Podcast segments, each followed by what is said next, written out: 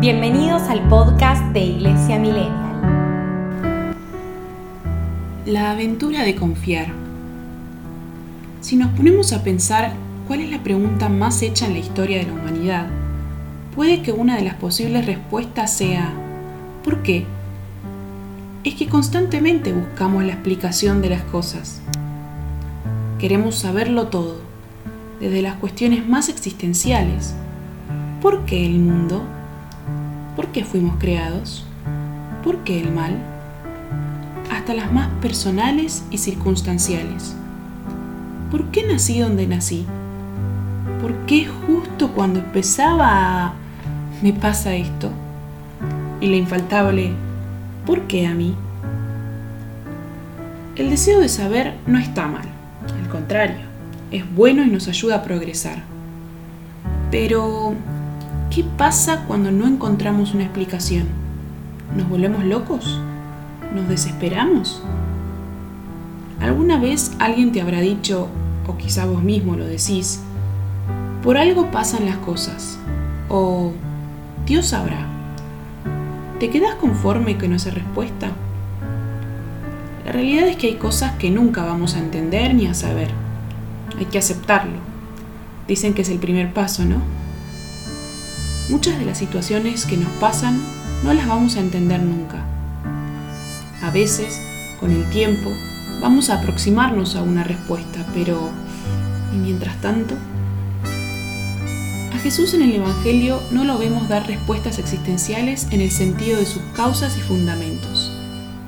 Jesús simplemente acepta la realidad tal y como es, con todo lo que eso implica y nos enseña a vivir. No dice, esta enfermedad se produjo a causa de, sino que va y sana. No pregunta, ¿por qué pecaste? Sino, ¿alguien te ha condenado? Yo tampoco te condeno. Vete, no peques más en adelante. No dice, miren, el mal vino en el mundo porque, sino, amen a sus enemigos, hagan el bien a los que los odian. No dice, la causa del sufrimiento humano es, sino, en el mundo tendrán que sufrir, pero tengan valor. Yo he vencido al mundo. No dice, si te sentís solo, es porque, sino, yo estaré siempre con ustedes hasta el fin del mundo. Ante la vida que se nos presenta, Jesús nos enseña a vivirla, a transitarla. Pero claro, hay un temita. Para todo esto nos pide una actitud de nuestra parte, la confianza. Y eso, bueno, no es tan fácil, ¿no? Confiar implica dar un salto en nuestra vida hacia lo incierto. Es salir de esa famosa zona de confort donde me siento seguro. Nótese que sentirse seguro no es lo mismo que estar seguro. Y confiar propiamente en Jesús es ir hacia aquel que nos invita a seguirlo sin andar preguntándonos demasiado el por qué, sino enamorándonos de Él y de su estilo de vida.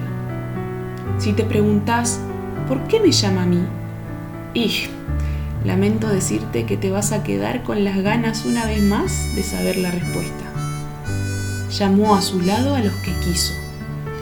Y si hay otro por qué dando vueltas, el del por qué habrías de confiar en Jesús, quizás es bueno que sepas que Él prometió que desde ahora, en este mundo, recibirá el ciento por uno.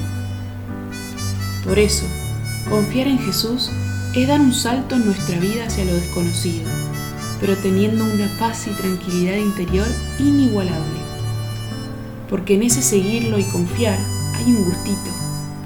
Hay algo en nuestro interior que nos dice, es por acá. Ojo, no significa no cuestionarse nada, no. Es necesario ir haciéndose preguntas. El tema sucede cuando no entendemos o no descubrimos la respuesta.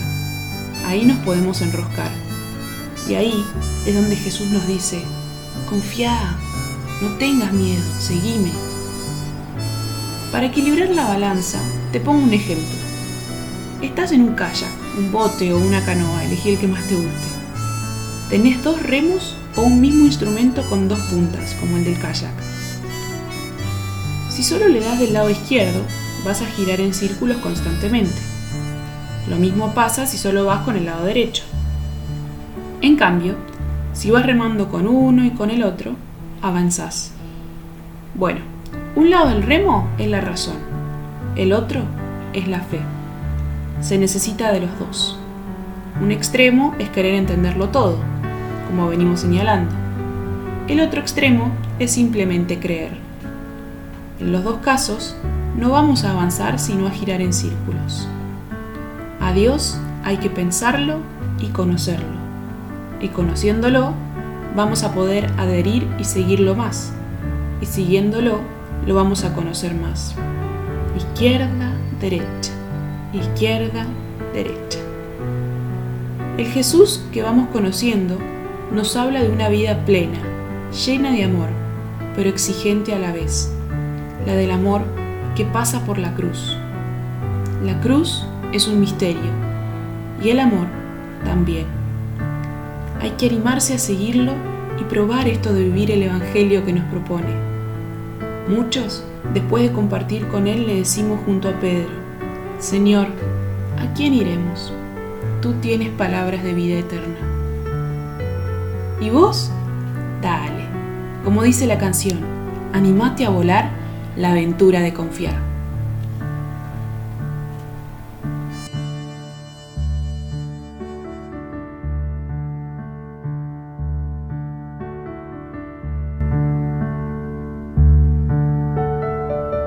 Iglesia Millennial Podcast.